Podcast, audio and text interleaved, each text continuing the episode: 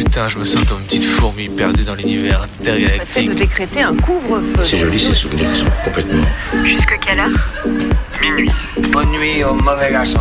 Et alors justement, plus un souvenir est enlevé, enfin c'est plus est présent. Parce qu'il n'y a pas de. Il n'y a pas de souvenir en fait. Minuit. Décousu. La nuit, ce sont des petits groupes très mobiles qui ont sévi dans Mézieux, Saint-Priest, Dessines, Vénissieux, Lyon. On est encore réveillé sur Canu. Si on, si on l'évoque, s'il y avait une image pour le montrer, serait mieux sans doute. Savez qu'il y a une légende terriblement érotico-radiophonique qui dit que nous ne connaîtrons vraiment que lorsque nous aurons fait ensemble le tour complet du cadran. Il est 23h23. C'est débrancher ses oreilles du monde Il est 23h54. pour les rebrancher sur un autre. La radio la nuit, euh, ouais, il y a un truc, il y a quelque chose de particulier, quoi. Va-t-elle s'échouer quelque part, exploser en cours de route, fondre dans notre nuit noire Comète venue d'ailleurs, est-ce que quelqu'un t'envoie? Dans l'obscurité, les ondes radio se propagent plus loin. Ça nous ferait vraiment plaisir de vous entendre, d'entendre vos histoires à vous aussi. C'est Minuit décousu qui te parle. On va se laisser porter dans la nuit. Il est 3 heures. La radio de nuit n'est pas mineure. Alors il y a moins de monde, mais je trouve que c'est des gens intéressants aussi parce qu'ils écoutent vraiment, ils sont vraiment là.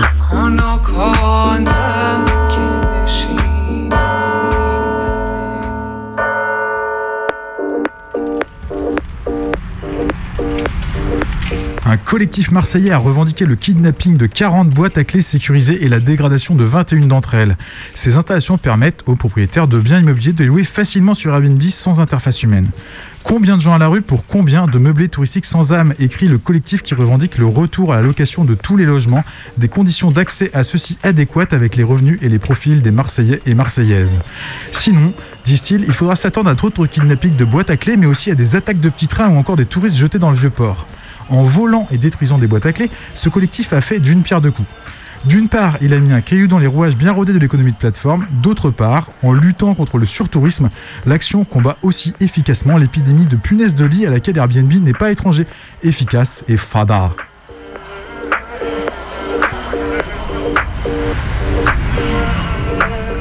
Comme un arrière-goût de 2015, 2016 ou encore de 2020 ces derniers jours autour des collèges et des lycées en France, alors qu'un autre enseignant s'est fait assassiner en plein milieu de son bahut. Un air de déjà-vu car comme en 2015, 2016 et 2020, la rengaine de Vigipirate est déjà lancée, l'avancée de la loi immigration est poussée sur chacun des plateaux médiatiques et les représentants à droite comme à gauche, ou bien l'inverse, on ne sait plus bien ces jours-ci, réclament l'expulsion de la famille de l'assassin. On a l'impression de revenir au bon vieux temps du débat sur la déchéance de nationalité en 2015. Mais au milieu du brouhaha, on a une catégorie de personnes qui est prise entre tous les feux, sur qui toutes les injonctions, toutes les injonctions républicaines pardon, de merde tombent sur le coin de la gueule sans qu'elle n'ait rien demandé. Ce sont bien sûr les élèves. Ces élèves dont on attend dès le qu'elles fassent une minute de silence sans broncher, sans respirer, sans tousser pour quelque chose que beaucoup ne comprennent même pas.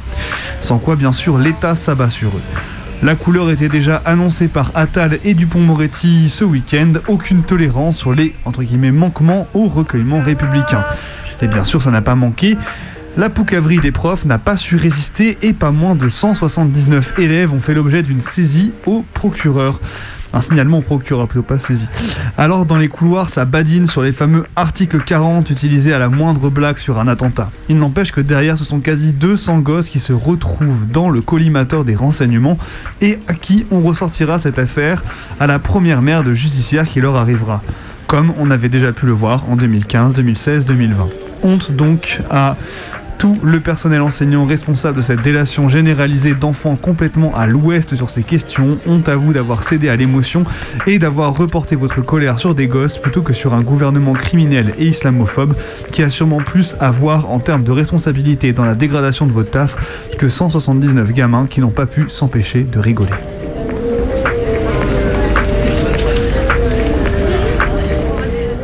Et puis les Jeux Olympiques, on vous en parle régulièrement sur Radio Canu. Les Jeux Olympiques, c'est aussi des travailleuses et des travailleurs sans papier qui marnent sur les chantiers pour qu'on puisse savoir qui est-ce qui court le plus vite. Et ce matin, eh bien, ces travailleurs et travailleuses ont débrayé pour exiger leur régularisation. Et la bonne nouvelle, c'est qu'ils, elles, ont gagné et on va vous lire immédiatement le communiqué qui a été produit à la suite de cette jolie victoire. Ce mardi 17 octobre, 200 grévistes et leurs soutiens ont envahi le chantier des Jeux Olympiques de l'Arena Adidas à Porte de la Chapelle. Nous, grévistes, les Gilets Noirs, droit devant CSPM, CSP 75 et le syndicat SNTSO, avons mis à l'arrêt ce chantier emblématique de l'exploitation des travailleurs sans papier pour mettre les patrons et l'État face à leurs responsabilités. À l'issue d'une négociation réunissant les grévistes, le syndicat et leurs soutiens, Face à la mairie de Paris, la société concernée et leurs sous-traitants, nous avons obtenu la signature d'accords cadres. Ces accords actent la régularisation de tous les salariés des sous-traitants travaillant ou ayant travaillé ces derniers mois sur les sociétés concernées. La ville de Paris nous reçoit pour jouer les facilitateurs avec les services de l'État ce mercredi 18 octobre, soit dès demain après-midi.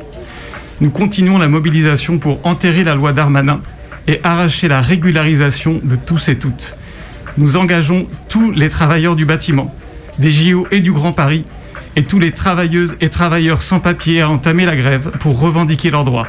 La peur doit changer de camp. Cette victoire n'est qu'un début. Seule la lutte donne les papiers. Papier, dignité et liberté.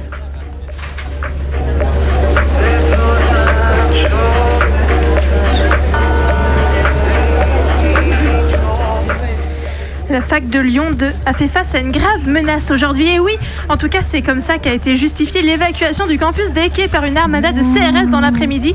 Je cite Pour garantir l'intégrité physique et psychique des personnels et dans un contexte de plan Vigipirate, les forces de l'ordre ont procédé à une évacuation complète du campus. Le collectif des 100 facs qui soutient les 50 dossiers d'étudiantes restés sur le banc de Parcoursup avait entrepris de bloquer les bureaux de la présidence. Et vous comprenez, c'est le retour du spectre de la séquestration des patrons. C'est sûr qu'encore une heure, ils les auraient scalpés. Comment ont-ils pu ne pas croire en la bonne foi de la présidence qui leur a proposé un entretien en échange de l'évacuation des lieux? C'est sûr qu'encore une fois, Nathalie Dompnier fait preuve d'une grande bienveillance et prouve qu'on peut lui faire confiance quand les flics sont sur le campus de Lyon 2 comme chez eux et qu'elle a décidé de porter plainte contre le collectif.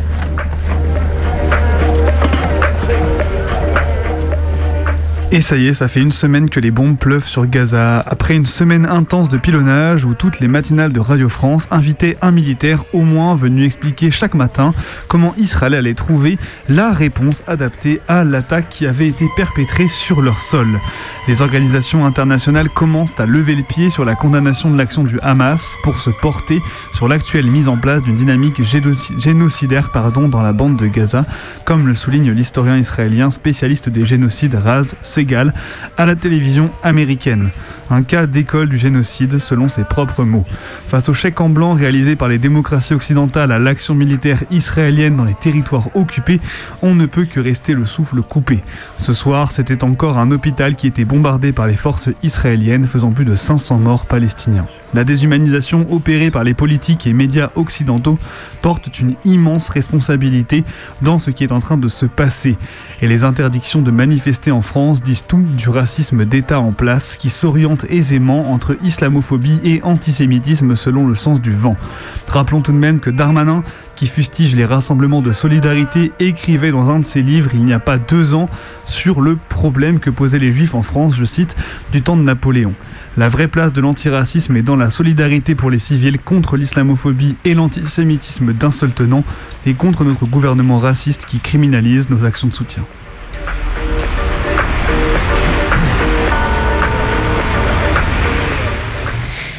Il est 23h12, presque 23h13. On aime la précision sur les ondes rebelles de Radio Canu. C'est votre émission du mardi soir et on est ensemble jusqu'à minuit pour en découdre avec la nuit. Et ce soir, du coup, on va causer. Donc, du coup, tout d'abord, on va diffuser un documentaire Extermination 3.0 sur du coup euh, les livraisons de repas à vélo et pas qu'à vélo. D'ailleurs, en scooter, en voiture, on verra un petit peu, euh, on fera un peu un tour, euh, un tour un petit peu des livraisons et du capitalisme de plateforme. Et ensuite, du coup, Maë et Renard, vous avez prévu Absolument. Et il fallait entendre exploitation 3.0 et pas extermination. Mais extermination, c'est ce qui arrive assez souvent après. aux parasites, puisqu'ensuite on vous fait une traversée sur les parasites. Alors les parasites, c'est les petites bêtes qui vous gâchent la vie, la gale, les punaises de lit, tout ce genre de petites bestioles, mais ce sont aussi les pensées qui vous obsèdent, qui vous empêchent de réfléchir à n'importe quoi. Et puis c'est parfois la manière dont des salopards traitent les personnes dont ils elles ne voudraient pas. Et avant de se lancer jusqu'au bout de la nuit dans cette émission, on vous rappelle que si vous avez envie de nous balancer un petit son, faire un big up à vos amis, vous pouvez nous appeler au standard de, de la radio au 04 78 39 18 15.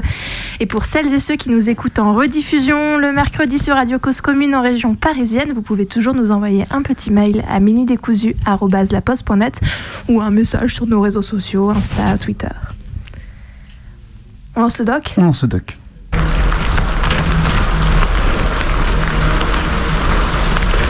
12, 13, avec, avec, avec la commande qu'on va, qu'on va le livrer. Ici, on a déjà 7, euh, 76. 13 euros pour 5 heures de travail. Ouais. 1,20€ pour un kilomètre. C'est c'est dur, frère.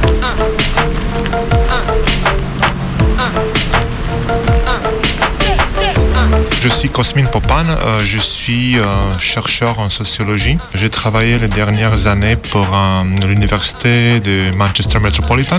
Ça fait trois ans que j'ai commencé un projet de recherche, maintenant c'est c'est bien achevé.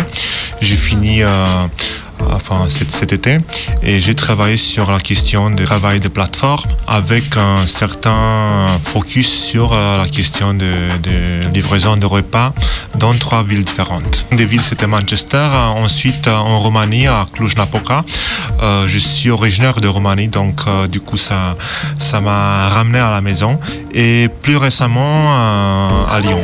Il y a les soirées où on passe des heures derrière les Alors, on se commande quoi ce soir et sur Deliveroo où on passe 4 minutes 30 devant le micro-ondes. Burger King Mais t'as encore commandé Sushi, non Mais non, c'est c'est mon pote Thibaut. Et pourquoi pas tacos Ouh, Thibaut, ça va, tu vas bien Mais non, tu nous as fait des pizzas Tu gères, mec Ah, t'as pas le temps de rester, dommage. À la prochaine, Thibaut Bisous, mec Faites-vous livrer vos envies du moment en un rien de temps depuis vos supermarchés et commerces préférés. Uber Eats. Ça arrive. 11,85€ en... J'ai commencé à 10h30 et là il est midi, euh, il est midi, midi euh, 17, bientôt midi 20. Donc euh, on va ouais, presque deux, presque heures et j'ai fait 11 heures, euh, 11,85€. Donc euh, on, tourne autour de 6 euros de l'heure. Donc c'est moins, beaucoup plus bas que le SMIC.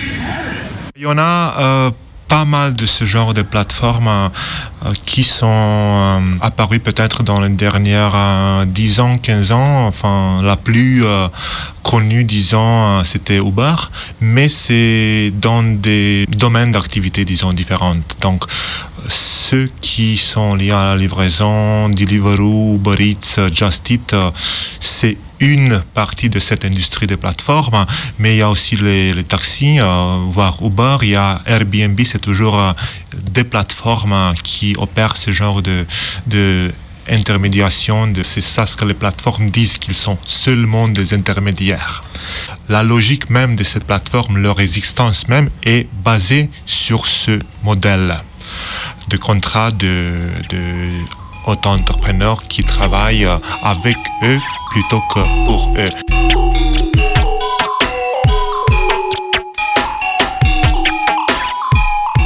On regarde ce que les matériaux promotionnels, ce que les discours euh, politiques euh, incluant le président de la République, ce qu'ils disent euh, des auto-entrepreneurs, des travailleurs indépendants, on s'imagine tous ces jeunes, toutes ces jeunes qui veulent devenir des entrepreneurs, qui reflétaient d'une certaine manière la réalité il y a dix ans. Mais ça a beaucoup changé. Maintenant, on voit, enfin, il faut pas faire de la recherche sur ce sujet-là pour voir qui sont les livreurs, qui sont ceux qui, qui travaillent, sont des immigrés, soit issus de l'immigration, enfin, première, deuxième génération de, migrants. Au début, toutes ces plateformes euh, ont commencé par, euh, d'un côté, euh, payer à l'heure, pas la tâche. Aussi, euh, ce qu'on qu'on paie par course, c'était pas mal. C'était, disons, 5, 6 euros par course. Et du coup, il y avait pas mal de gens qui faisaient ce genre de travail, euh, des étudiants, des gens qui se permettaient d'avoir un, un petit boulot à côté du- d'un plein temps, surtout le week-end, surtout la soirée quand les, les commandes s'enchaînent. Du coup, euh, il y avait en France, en Angleterre, en Roumanie aussi, il y avait possibilité de gagner plus qu'un un SMIC, quoi. Pas tout de suite, mais au bout de quelques années, toutes ces plateformes ont commencé à changer euh, le système. euh, d'un côté, euh, on n'est plus payé à l'heure, mais à la tâche. et ce qu'on paye par tâche, c'est de plus en plus moins. Suite au confinement le Covid, toutes ces plateformes, ils ont embauché beaucoup, beaucoup de livreurs plus qu'ils en avaient besoin. Et ça veut dire que ça, ça crée une situation où il se permettait, ces plateformes, de baisser les, les tarifs qu'ils payaient aux livreurs hein, parce qu'il y avait toujours quelqu'un qui était plus désespéré que l'autre. Et ça a enfin, diminué les, les, les, revenus de ces gens. Et ça veut dire aussi que ça a changé à fur et à mesure ce qui euh, arrivait à faire ce genre de travail. Donc, on a commencé avec des étudiants, des gens qui voulaient avoir un revenu supplémentaire pour à la fin du mois. Ensuite, peut-être euh, de, des gens avec un, un background d'immigration, mais pas forcément des, des migrants eux-mêmes, euh, surtout des banlieues qui déjà avaient des scooters et qui pouvaient travailler plus parce que l'argent c'était de moins en moins. Les distances étaient de plus en plus longues parce que ils ont commencé au début dans le centre-ville. Cette plateforme, ils sont au fur et à mesure, donc on pouvait plus utiliser une vélo. Il fallait plutôt envisager avoir un scooter, un vélo électrique pendant le Covid avec le confinement des voitures. Et ça veut dire aussi qu'il fallait investir dans, dans, ce genre de, travail qui était des temps partiel, mais de plein temps.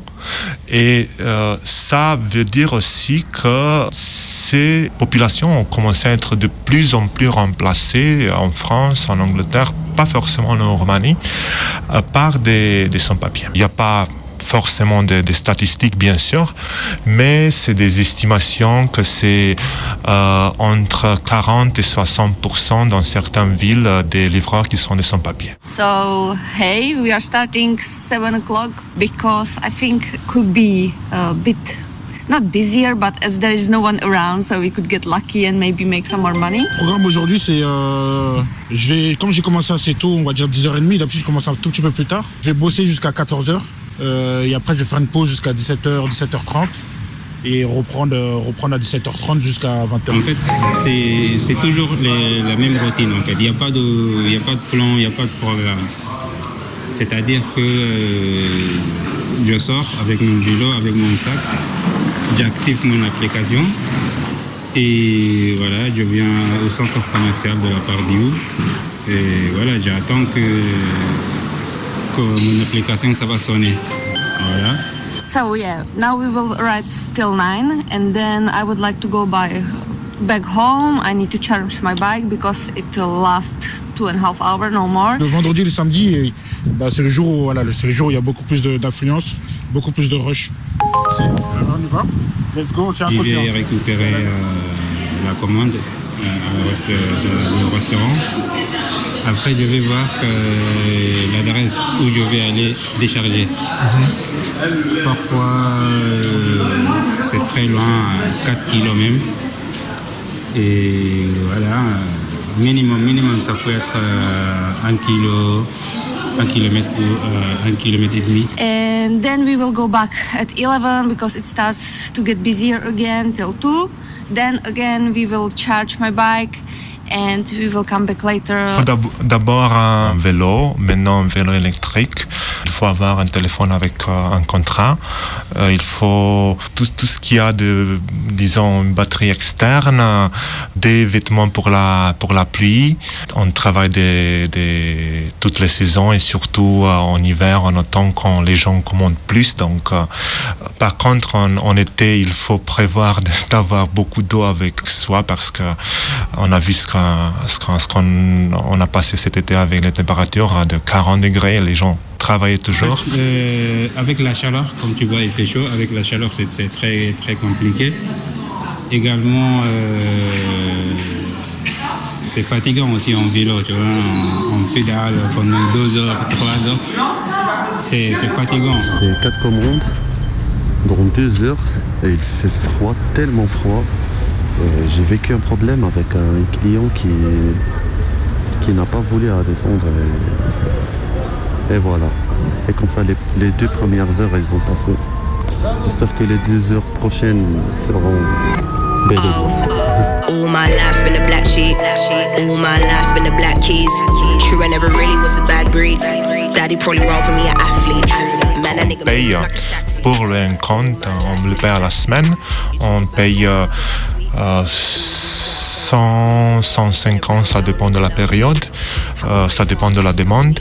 Euh, pour euh, la semaine. Donc ça veut dire que tu travailles euh, surtout en été, peut-être 2-3 jours pour récupérer cet argent pour payer ce loyer. Et peut-être en automne, ça, c'est quelque chose que tu peux faire dans, dans deux jours. Au-delà de ça, quand on loue un compte, c'est, la personne qui, qui a le compte associé, le compte bancaire associé au compte. Donc du coup, toutes ces questions de, de confiance, s'ils vont te donner l'argent vraiment, s'ils vont trouver quelqu'un qui paye de plus et ensuite il te prend le compte euh, sans préavis, il le donne à l'autre personne, donc du coup tu restes sans rien.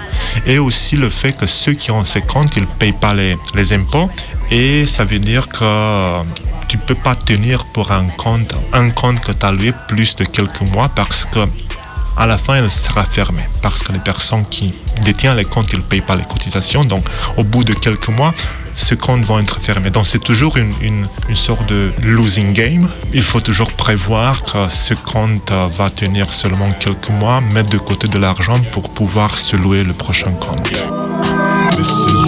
Yeah, all these eyes in the front row. Hella pure souls in the front row.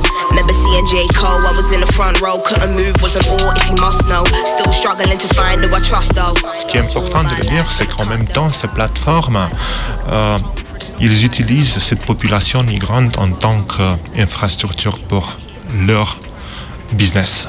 Donc, euh, la question de la facilité de s'ouvrir un compte, c'est une de ces systèmes euh, mis en place pour qu'ils peuvent accéder à ces populations, facilement, des barrières de langue qui qui sont pas là, tout est écrit, tout est toujours euh, les notifications, la communication, tout ce qu'il y a là-bas, c'est vraiment facile pour que n'importe qui peuvent en faire. Euh, d'utiliser aussi la manière dont ils choisissent en fait de s'en, débarrasser de ce livreur qu'ils savent bien, qu'ils connaissent pas leurs droits, qu'il n'y a pas de question forcément qu'ils peuvent euh, se solidariser et, vraiment protester contre ce, genre de travail.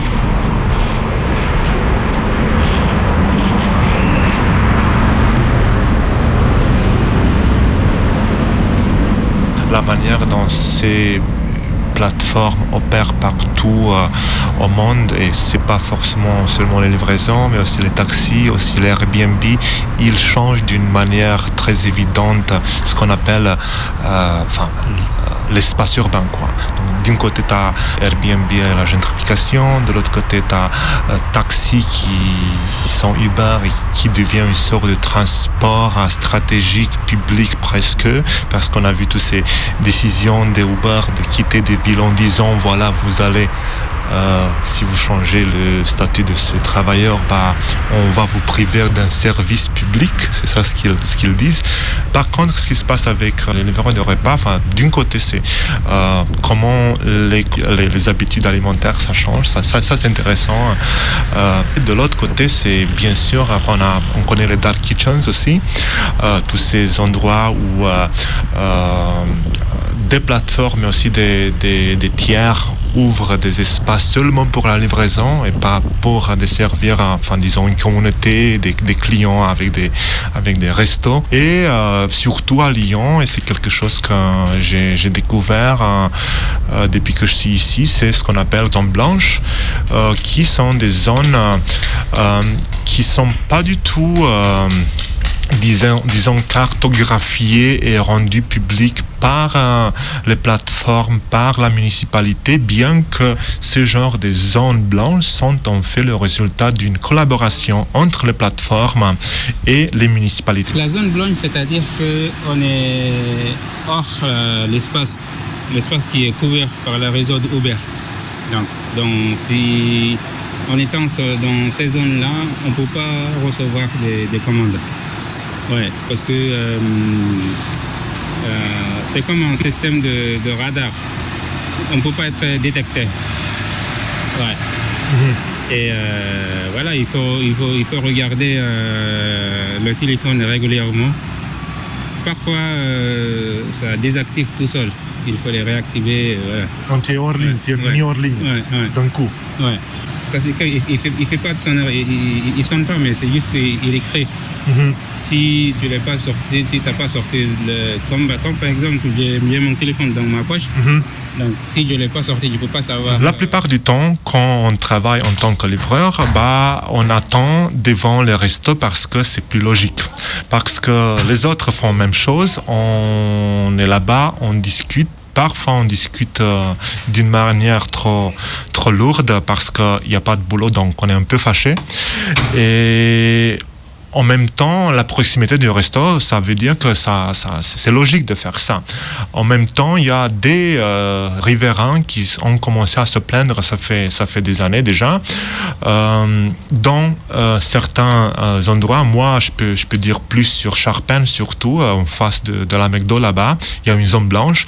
Donc, ce que les riverains ont, fait, c'est de, de réclamer ces livreurs auprès de la municipalité qui ensuite a contacté Uber lui demandant de mettre en place un système pour euh, écarter les livreurs. Donc c'est une sorte de social cleansing, on peut dire. Euh, c'est pas en, français, mais de toute façon, ce qui se passe euh, euh, pratiquement, c'est que euh, si on est devant McDonald's où il y a un peu d'abri contre la pluie, il y a des bancs où on peut s'asseoir, on n'est pas juste à côté du trafic sur la bordure là-bas et on peut à l'abri du, bruit du, trafic qui est pas mal, par exemple, à Charpennes.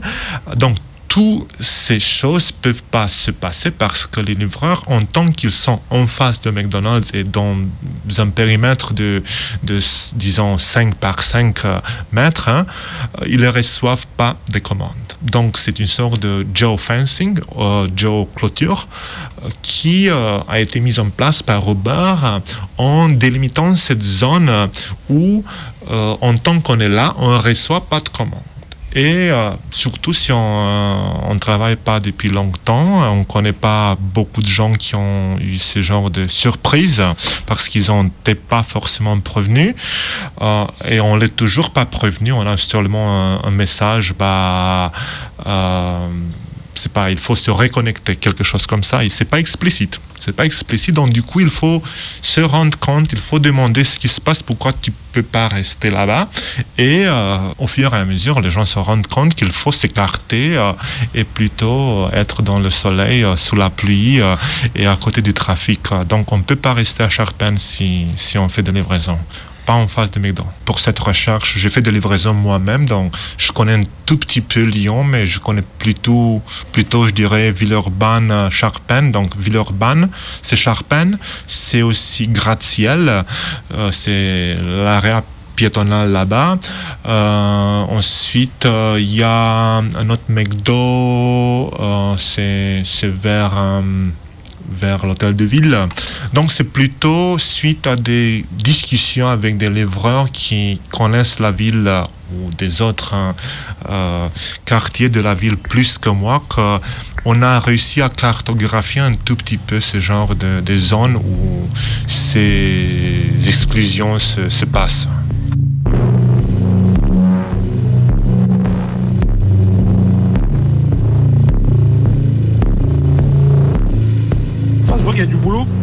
Mais pour- après, c'est toi et ta chance. Là, ça, se- tu t'as pu remarquer, pour moi, toutes mes livraisons, il y a des couacs. À part la dernière que j'ai récupérée, ça a été, c'est fou, eux sont toujours carrés.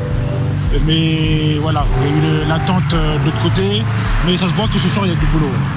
Si t'as si pas de couac euh, pour récupérer, pour déposer, voilà, tu peux aujourd'hui, ce jour, une soirée, tu peux faire euh, 30 euros, 40 euros, 50 euros. Et là, à Roux, euh, je ne sais pas, belge ou quoi, à côté de Pac Latador. J'ai envoyé le message au client, il n'a pas répondu. J'ai appelé deux fois, il a raccroché. Après, j'ai attendu 6 minutes. parce que normalement, j'ai 8 minutes à attendre. Et après 6 minutes, il a descendu et il a récupéré son commande. Ça, ça arrive. hein. Ça arrive toujours comme ça. Le problème n'est pas grand pro- problème, mais toujours euh, de perte de temps. La première livraison, j'avais deux livraisons à récupérer au même, au même restaurant. Et la première livraison qui était prête au bout de 3-4 minutes. Mais la deuxième, euh, elle a été soit annulée par Uber, donc annulée par le client peut-être, ou soit ça, mettait- ça allait mettre trop de temps. Il y avait une attente peut-être de 20 minutes. Donc j'ai oublié- j'étais obligé de, de- d'effacer la, la deuxième livraison et en garder qu'une pour pouvoir aller la livrer et continuer à travailler. Sinon ça allait m'immobiliser trop longtemps. Les commandes de longue distance, tu peux pas les faire avec un vélo électrique. Par contre, en scooter, tu peux les faire. Mais en scooter, tu perds de l'essence. En vélo, tu perds pas de l'essence. En vélo, c'est écologique, mais en scooter, c'est pas écologique, c'est polluant. Voilà, c'est ça les différences. Ouais, c'est ça. En moto, tu dois faire un grand tournée pour arriver à une adresse. Par contre, en, vélo, tu peux aller en sens vélo, tu vois. En contresens des voitures, et c'est juridique de passer par là-bas. Il y a des jours, il y a des jours, je peux m'énerver, mais c'est des jours où je vais être de mauvaise humeur. Par exemple, il va pleuvoir, je vais être mouillé tout, je vais être mouillé jusqu'aux chaussettes. Et là, là, chaque, euh, chaque truc, chaque petit truc peut t'énerver. Mais là, aujourd'hui, demain, c'est le jour de repos. Il fait, bon, c'est là, ce soir, mais il pleut pas. Non, on va pas se prendre la tête. On accepte, on accepte. D'un côté, c'est euh, la situation dans laquelle les gens qui commandent euh, se trouvent. Parfois, on, pense que voilà, c'est une sorte de euh, gratification instantanée. Quand il n'est pas forcément le cas, on sait très bien que les gens qui, qui commandent, ils le font pas parce que ils ont tellement de l'argent à dépenser, en fait, ils l'ont pas forcément, mais ils travaillent des longues heures, ils n'ont pas le temps de cuisiner, donc s'acheter un repas comme ça, c'est quelque chose qu'il faut, il faut comprendre sans forcément légitimer euh, ces plateformes. De l'autre côté, ce sont ces livreurs qu'on a traités pour des auto- auto-entrepreneurs, des indépendants, euh, quand ils ne, le sont pas. Donc, euh, d'une certaine manière, on a créé un discours où ils disent bah, ils ont choisi ce qu'ils font, c'est flexible, c'est indépendant. Bah, euh, je comprends pas alors pourquoi, comme j'ai tellement faim et j'ai pas le temps de cuisiner, je dois attendre plus que, plus que les 20 minutes, plus que les 30 minutes, plus- que les 40 minutes, parce que c'est parfois le cas. Et donc, du coup, euh, le scapegoat, euh, le bouc émissaire, c'est c'est le livreur parce qu'on a son numéro de téléphone, on peut l'appeler. On pense pas forcément que c'est la faute au resto. Et si euh, on ajoute à ça bah, euh, toutes les questions de, de ce qui fait le travail, les migrants, et si on regarde de l'autre côté euh, le discours xénophobe en France, euh, en Angleterre, euh, en Roumanie de- d'une certaine, manière aussi, bah, on, se rend compte qu'il y a beaucoup, beaucoup de gens qui, qui traitent euh, ces livreurs d'esclaves et des gens qui, qui, qui, qui donnent des puces négatives, disons, parce qu'ils sont insatisfaits sans forcément savoir que un compte peut être suspendu à, à cause de trop de puces négatives. Et euh, aussi même des, des, des interactions courantes qu'on a en tant que livreur. On nous euh, voilà euh, mets la nourriture la bouffe euh, dans, dans l'ascenseur euh, appuie sur le septième euh, et tu te demandes si c'est parce qu'ils comprennent que notre est précieux ou c'est parce qu'ils ne veulent pas forcément te voir? Elle n'a pas bien commencé la journée avec un client qui m'a demandé de monter jusqu'au septième, septième, imaginez, septième dans la, presqu'île. Et il n'y a que des, que des bâtiments entiers, il n'y a pas d'ascenseur, a rien. Et du coup, tu es obligé de monter dans les escaliers. Imaginez, j'ai commencé la première journée comme ça. Mais ça va. Parfois, des clients, ils ne comprennent pas. Ils, savent qu'il y a des escaliers à sept étages et te demandent à monter en plein froid, en plein pluie. C'est ça ce qui me dérange. Moi, je monte tranquille, il n'y a pas de souci. Mais si quelqu'un si quelqu'un te demande de monter et qu'il voit la pluie et qu'il voit euh, qu'il fait froid, ils disent pas que les livreurs, le pauvre, il galère et tout. Franchement, je le prends comme des impolis, franchement. J'ai pris euh, une commande depuis euh, la centre commerciale de la Pardieu et je l'ai amené jusqu'à Villeurbanne. Ça fait aller-retour, ça fait presque 7 km. Ouais. Avec de la chaleur. euh, voilà. C'est aussi un parfois oublier de, de griller les feux rouges. Ah, c'est risque, mais il n'y a pas de choix. hein. Ouais. Il, faut, il faut le livrer vite, sinon je vais avoir des mauvaises notes. Ouais. ouais, de la part de, de clients. Des clients. Ouais. Ouais. Si la nourriture elle est refroidie ou euh, en retard, voilà. Mais euh, oui, c'est vrai que j'ai vite, j'ai, failli à faire des, des rédactions, mais euh, voilà, heureusement, euh, heureusement, j'ai pas eu, ouais, pas eu un accident. Et je le fais avec, la, avec, avec prudence. Ouais. Là, il faut regarder de droite à gauche s'il n'y a pas de voiture. Ouais, quand c'est euh, la commande n'est pas en bon état, par exemple, ça verse le boisson. D'abord, on contacte avec Uber Eats pour, donner, pour nous donner un conseil. Qu'est-ce qu'on va faire Et Parce que c'est eux qui décident. S'ils disent annule, on, an- on va terminer la commande, la livraison. S'ils disent non, on va rester. Et en même temps, on va parler hein, même avec les clients. Ce que dit Louis. Oui, parce que euh, ça dépend des restaurants. hein, Et elles mettent le bouchon sur le gobelet et c'est pas bien fermé. Euh, quand tu roules avec vélo, normalement ça va bouger. Ah quand ça bouge un peu, ça, ouvre le, le- le gobelet et normalement ça va reverser le, le boisson. et voilà. C'est toujours euh, comme ça.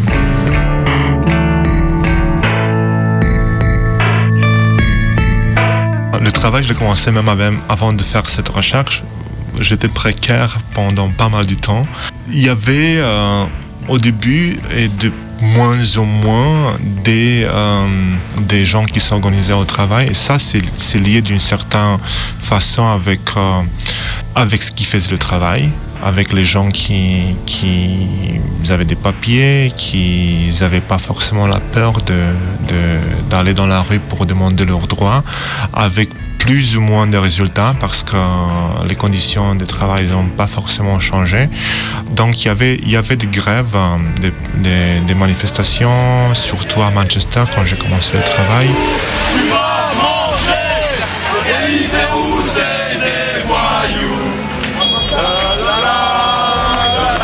À Cluj, il y en avait pendant la pandémie, mais pas pendant le temps que j'étais là. Déjà, les gens étaient en galère avec euh, pas mal de travail ailleurs, au-delà des livraisons. Donc, euh, il n'y avait pas beaucoup de, de- protestes.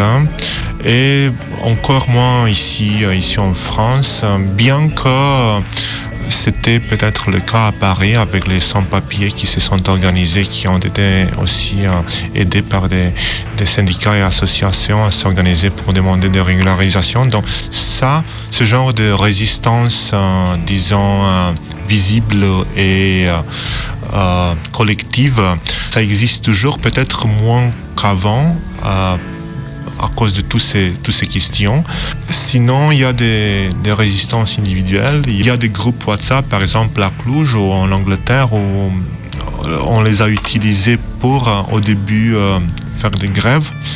euh, parce que c'était toutes ces questions de ces gens qui n'ont pas des, des, espaces de travail classiques. Donc, il y avait toutes ces méfiances que les gens peuvent s'organiser. En fait, ils peuvent le faire à, à l'aide de, des technologies, euh, euh, des réseaux sociaux comme ça. Donc, on les a utilisés beaucoup au début pour s'organiser, ensuite pour échanger des, des, conseils sur euh, les temps d'attente, disons, d'un resto où il faut attendre plus que nécessairement, des contrôles de police. Pour les livreurs cyclistes qui n'ont pas de lumière avec eux pendant la nuit qui se passait à Manchester, louer des comptes aussi. Donc des réseaux de solidarité, si c'est pas forcément des, résistances, c'est peut-être on, peut dire résilience que résistance, mais il existe toujours, donc il y a une sorte de, de agency, il y, a, toujours une, il faut pas les regardés seulement en tant que, des victimes, ils ont aussi une capacité, une euh, possibilité de, de s'organiser, de savoir comment euh, travailler plusieurs comptes en même temps, parce que ça, ça, ça se passe. Euh, surtout en Angleterre, il y avait des livreurs qui travaillaient deux ou trois plateformes en même temps parce qu'ils comprenaient que c'est difficile de se soutenir avec une seule plateforme. Donc il y a toujours des stratégies, il y a toujours euh, une sorte de résistance. Euh, chaque fois qu'on qu'on me demande, euh, voilà, qu'est-ce qui se passe, tous ces gens sont super exploités, tout ça, tout ça. Oui, c'est vrai, mais en même temps, et ça, je pense que ça, c'est ce qui m'a permis de continuer cette recherche avec des, histoires de, migration, de travail qui ne sont pas forcément les plus heureuses. C'est qu'il y a toujours une, sorte de capacité de monter une sorte de résistance.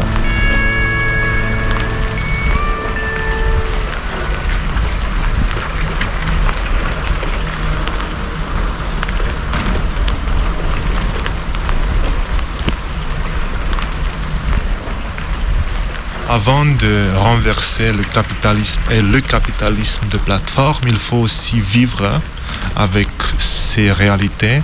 Et si au début de ma recherche, j'étais plutôt il ne faut pas utiliser ces services, il euh, faut les boycotter, il faut euh, aller vers des coopératives euh, qui existent, Coop Cycle par exemple en France. C'était ça l'idée de ma recherche et enfin, je tiens toujours à ces, à ces idées, à ces idéaux. En même temps, on voit la réalité, on voit que ces plateformes coopérativistes, bah, ça fonctionne pas.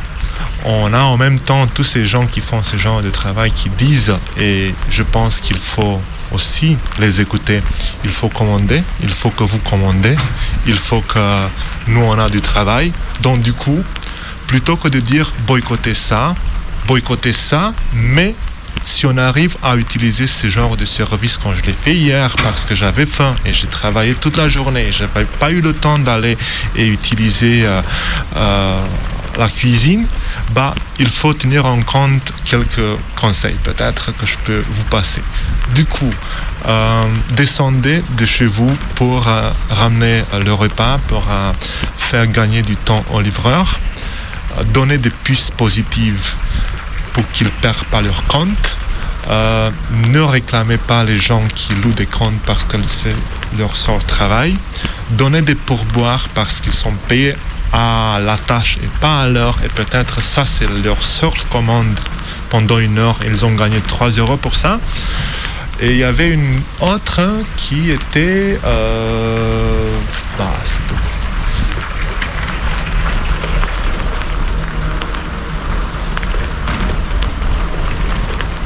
Donc c'est la fin de la journée Ouais voilà, et là il est à 8h21.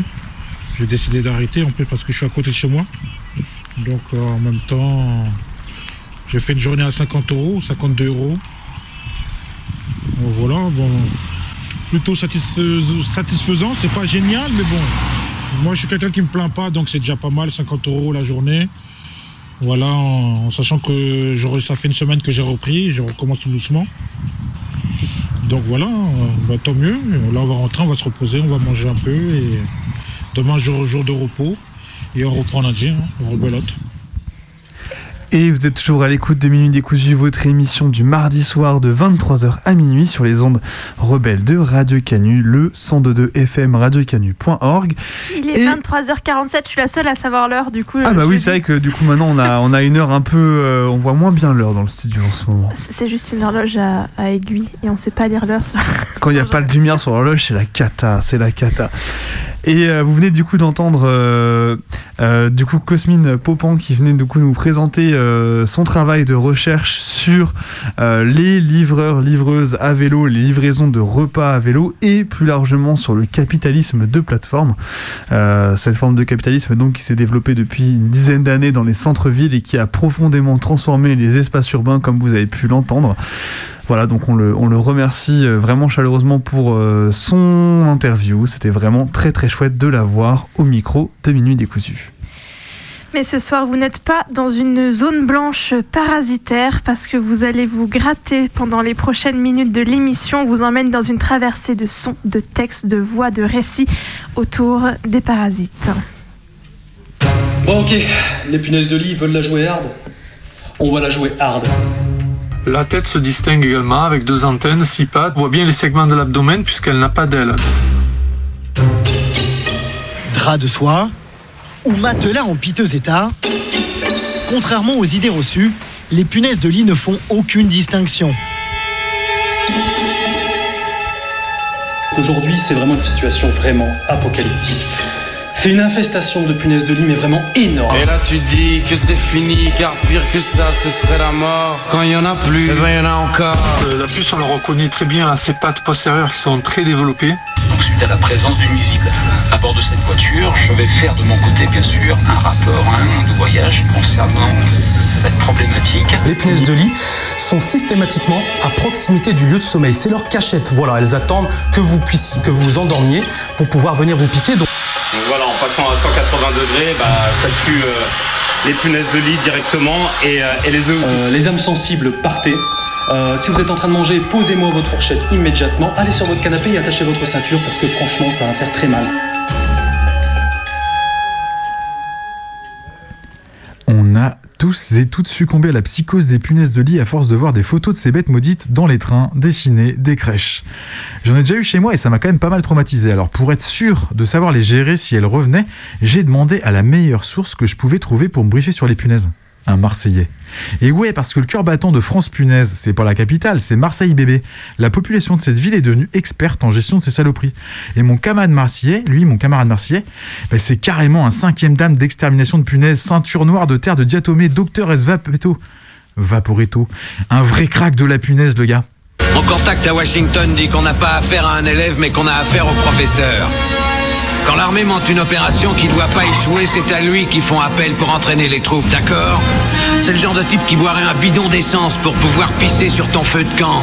Ce mec-là, tu le largues au pôle Nord, sur la banquise avec un slip de bain pour tout vêtement, sans une brosse à dents, et demain après-midi, tu le vois débarquer au bord de ta piscine avec un sourire jusqu'aux oreilles et les poches bourrées de pesos. Ce type-là est un professionnel. Le professionnel, le professionnel, il m'a envoyé le protocole validé par toute l'autonomie marseillaise, un vrai guide pour la bataille que vous allez devoir mener. Étape 1. Les empêcher de sortir de la chambre, décaler le lit du mur, faire un carré de scotch double face autour du lit, saupoudrer de terre de diatomée pour qu'elle accroche dessus. Idem au pied et autour de la porte. Le scotch et la terre de diatomée, c'est la priorité absolue, c'est tout ce qu'il faut faire dès le départ. Étape 2. Si la machine à laver sur place, si vous en avez une, isolez quelques fringues qui vont être portées. Les laver à 60, les enfermer dans une boîte hermétique. Étape 3. Mettre toutes ces fringues et textiles dans des sacs poubelles. Lavage à 60 de tout ce qui peut être lavé et remise en sac propre et fermé. Étape 3. Tout ce qui ne peut pas être lavé à 60 va au congélateur. Si c'est un petit appart, ça veut dire aussi d'y mettre les bouquins. Étape 4. Acheter une housse anti-saloperie pour le matelas. Acheter du produit à vaporiser. Acheter ou louer un Vaporetto. Étape 5.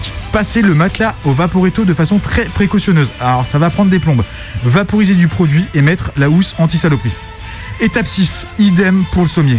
Ça aide à se cacher, en fait, les- elles aiment se cacher dans les trucs qui se tiennent euh, les lattes, donc insistez à cet endroit. S'il y a de la place, démonter le sommier, ça aide. Étape 7.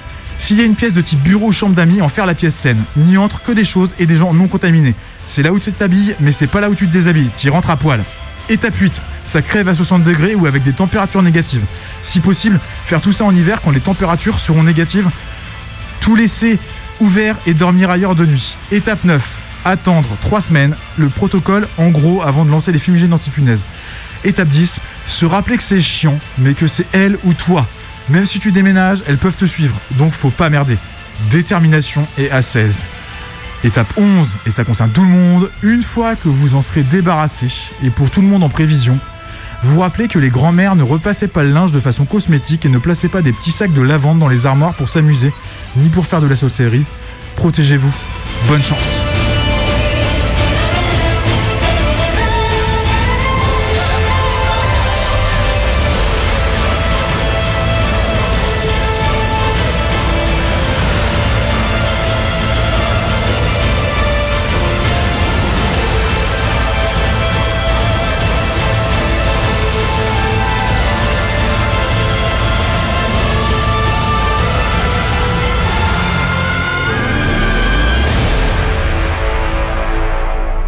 Incroyable, mec.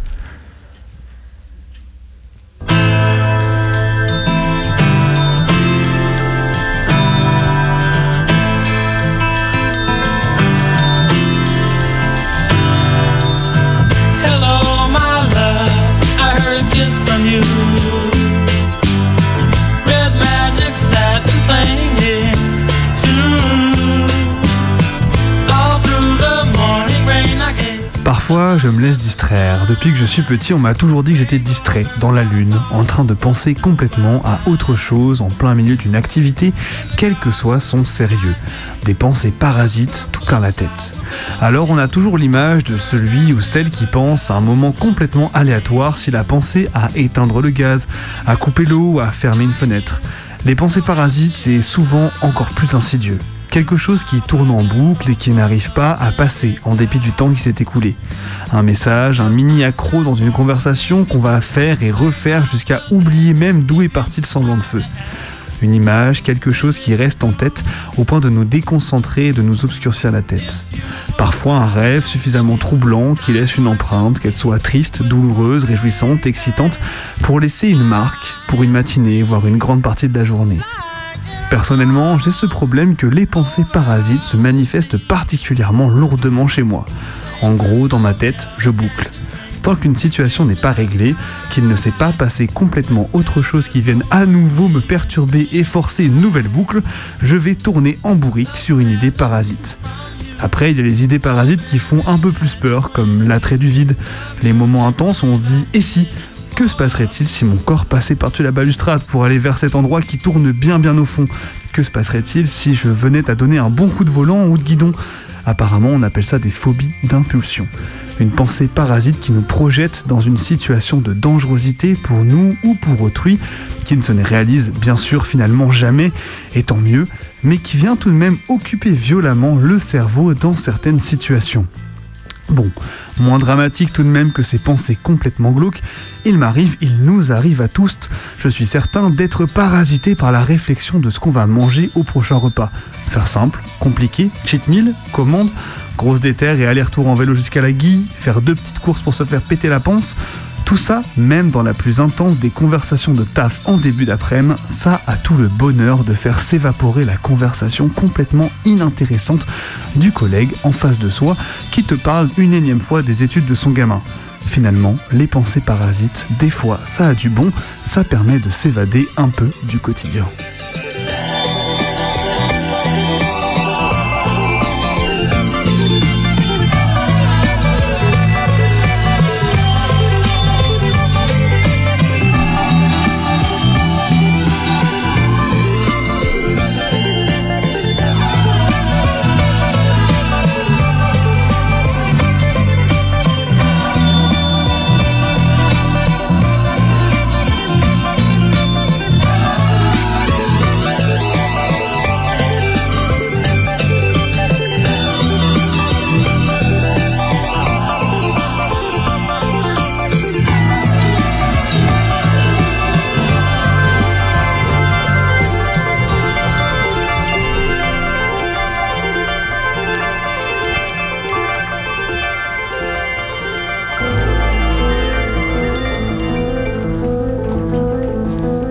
Chère maman, voici trois mois que Rachel et moi sommes réfugiés dans les lattes du parquet de Camille Lafont.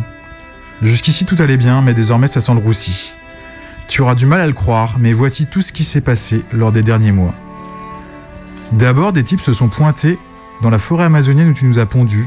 Ils ont commencé à faire plein de bruit, et alors que je conversais avec Elisabeth, elle et moi avons été tronçonnés.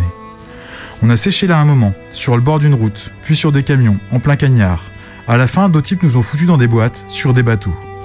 On est finalement retrouvés dans les Vosges, dans une usine avec écrit dessus Parquet 100% Made in France. Là, j'ai encore été à deux doigts de me faire trancher, mais heureusement, je suis polymolécu- polymoléculaire, j'ai survécu. J'ai finalement atterri dans une latte, parquet, bois exotique, couleur chêne clair, conforme CE, certification TUV. C'est là que j'ai croisé Rachel. On est dans la même latte et elle est de bonne compagnie. On nous a mis dans un camion, puis dans un entrepôt, puis dans une camionnette, puis dans un entrepôt, puis dans une camionnette.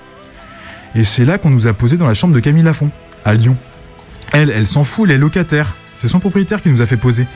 Mais au téléphone, elle a quand même dit à sa mère C'est bien, c'est neuf. Les connards qui nous ont posé ont utilisé des cols chimiques. Rachel et moi, on a craché nos poumons pendant deux semaines. En plus, paraît que c'est interdit. Là, tout allait bien, on a commencé à se détendre, on a vraiment soufflé. Une vie de larve, certes, mais une vie de larve digne.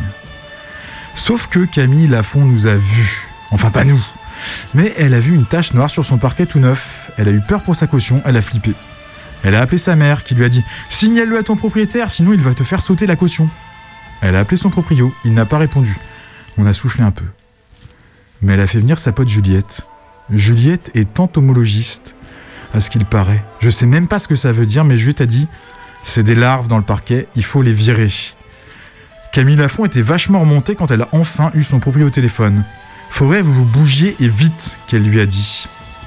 Il a pas trop réagi, il a juste dit oui, oui. Ça ressemblait à une bonne nouvelle. Mais Camille Lafont a regardé sur internet et elle a commencé à appliquer le protocole, comme elle disait. Elle nous a broussé toutes ses forces, on s'est accroché. Elle nous a aspiré, on s'est accroché. Elle a commencé à nous gratter au tournevis, on s'est accroché. Elle a injecté du mastic dans les trous à on s'est encore accroché. Même le produit chimique, on l'a supporté. Franchement, on est en mauvais état. Mais le pire, c'est que ce compte propriétaire a fini par réagir. Il a annoncé à Camille Lafont qu'il allait envoyer une entreprise pour vitrifier le parquet. Alors j'ai fait des recherches, ça veut juste dire qu'on va crever sous du vernis, plus d'air, plus rien. De ce qui se dit, la vitrification, et bah par rapport aux à l'effet des cols de parquet, en comparaison, c'est bien pire. On va se faire vitrifier, maman. Je suis une Ilotrupe badulus. Je vais me faire vitrifier et j'ai peur de mourir larve avant d'avoir été un fier capricorne des maisons. Adieu, maman. Paul.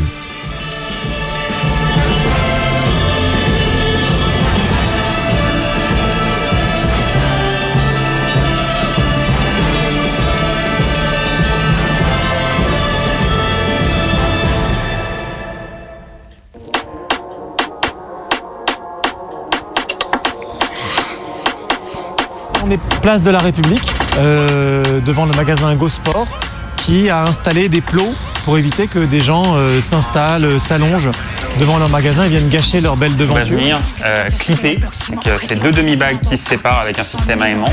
La paroi ici extérieure du dispositif est légèrement texturée, donc la punaise c'est une bonne grimpeuse, elle est capable d'escalader ça. Paris, vidé de leurs sans-abri, pas un migrant pour les Jeux Olympiques. Par contre, en continuant son trajet, elle descend dans la douve, elle tombe dans la douve, et là les parois intérieures de la douve sont trop lisses pour qu'elle puisse ressortir.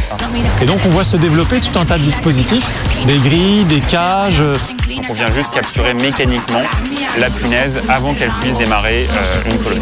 On met une espèce de ferraille dégueulasse. Mais là, c'est euh, sûr, c'est pas un petit pigeon ou quoi. pas- Ouais, ou alors c'est des gros pigeons. quoi.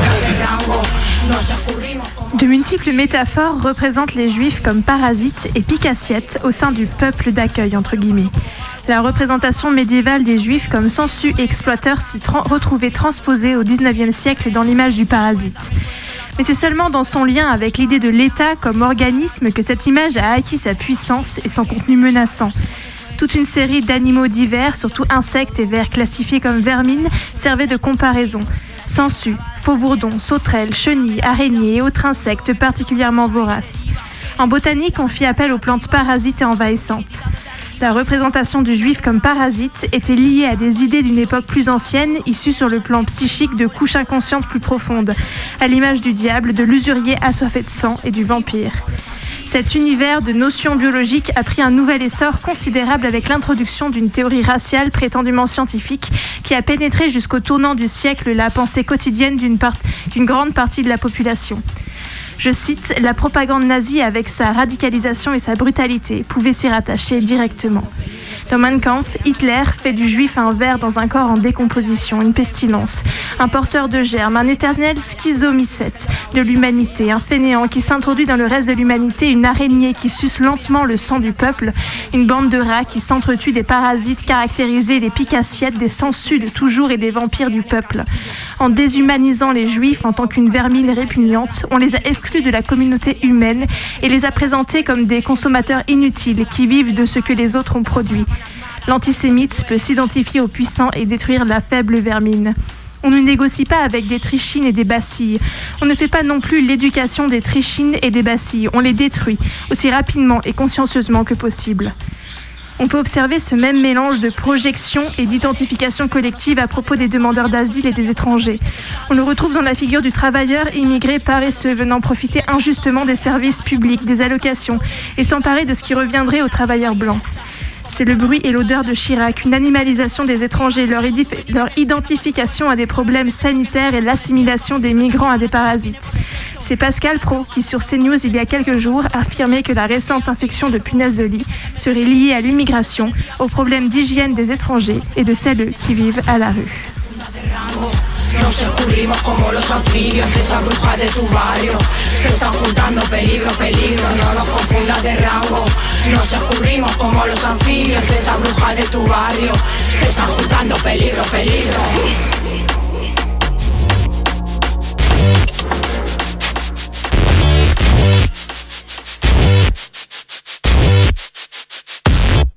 Entre le feu et la glace, il y a nous, nos parcours chaotiques et des asiles de fous, des mauvaises graines semées aux grandes dames de leurs écoles qui nous promettent sans vergogne un avenir décapité, poisca et charcutable. Taillable et malléable. Et des flics alcooliques qui attendent que de se mettre à table. Des bâtards de cobayes, voilà ce qu'on a fait de notre sort. T'étonne pas qu'on s'en aille. Ailleurs écrire le carnet de bord. Acharnement judiciaire Contrôle musclé. Croire qu'on cherche à plaire serait la thèse la plus erronée. Au milieu de ça rien. On observe de près, de loin Les années qui s'écoulent. À cogiter comme des chiens. Les techniques sont variées. Certains ont la fibre de boucher. Et d'autres opèrent en chirurgien confirmé. Il s'agirait de terrorisme et de sabotage D'extrémisme et de brigandage T'inquiète, ils ont trouvé le moyen de te faire taire. À coups de recommandés ou de spots publicitaires. Quelques âmes charitables dans le milieu de la police Ne parviendront pas à faire peser le balancier hors du vice.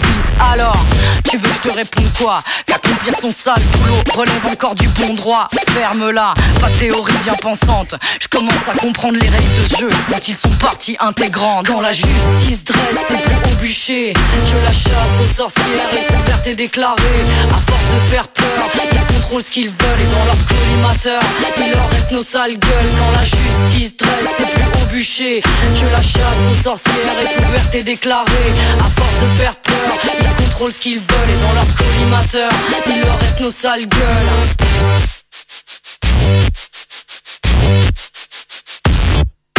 L'extérieur est hostile, même entretenu par de valeureux paysagistes qui plantent des fleurs par-dessus. Le pouvoir de ce pays tient sur une grosse machine à laver. Les Émiratiens savent bien comme ces tortionnaires retraités. On tient à la baguette, un peuple heureux de travail quatre générations de permis et sans naturalisation. Des propagandes en liesse, couleur va cesse, non de cesse de confirmer, nous dire depuis tant d'années. Me parle de cohérence, s'il s'agit de marcher droit ou de faire allégeance à des couloirs bien trop étroits. Sais d'où je viens, c'est suffisant pour moi. Et j'ai de leçons à recevoir de personne, dis-toi bien ça. La guerre est froide, voire de basse intensité. Qui souhaite nous prouver le contraire, prépare ses arguments. Vu la pègre et les requins qui scrutent sur les bas-côtés, pas de raison pour nous de se comporter aimablement. Ils s'en prennent un pour l'exemple, une centaine de derrière la dissuasion. Tient la ronde de l'autre côté de la barrière. C'est au pied du mur pour connaître les vrais. Pour le reste, c'est ça que je mesure et le contenu du disque dur. Laisse derrière toi ceux qui ont décidé de traîner le dans des guerres intestines entre coups dans et coups bas. On n'a plus le temps pour ce genre de choses. Et pour les bâtons dans les roues, tu sais ce qu'on propose. Quand la justice dresse ses plus hauts bûchers, que la chasse aux sorcières est ouverte et déclarée. À force de faire peur, ils contrôlent ce qu'ils veulent et dans leur collimateur, il leur reste nos sales gueules. Quand la justice dresse ses plus hauts bûchers, que la chasse aux sorcières est ouverte et déclarée. À force de faire peur, ils contrôlent ce qu'ils veulent et dans leur collimateur, il leur reste nos sales gueules.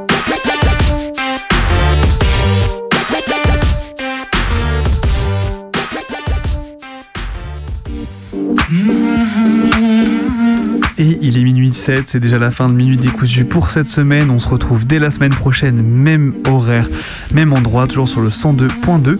D'ici là, vous pouvez retrouver l'intégralité de nos émissions sur notre audioblog Arte Radio. Vous pouvez aussi nous retrouver en rediffusion sur Radio Cause Commune en région Île-de-France. Vous pouvez nous contacter également sur notre euh, adresse mail minuitdécousu@laposte.net ou sur nos réseaux sociaux. Et on vous souhaite, bien entendu, une très bonne nuit. Bonne nuit. Bonne nuit. خنا کندم که نشینیم در پا من و تو به دو نقش و به دو صورت به یکی جا من و تو خوش و فارغ ز خرافات پریشان من و تو no to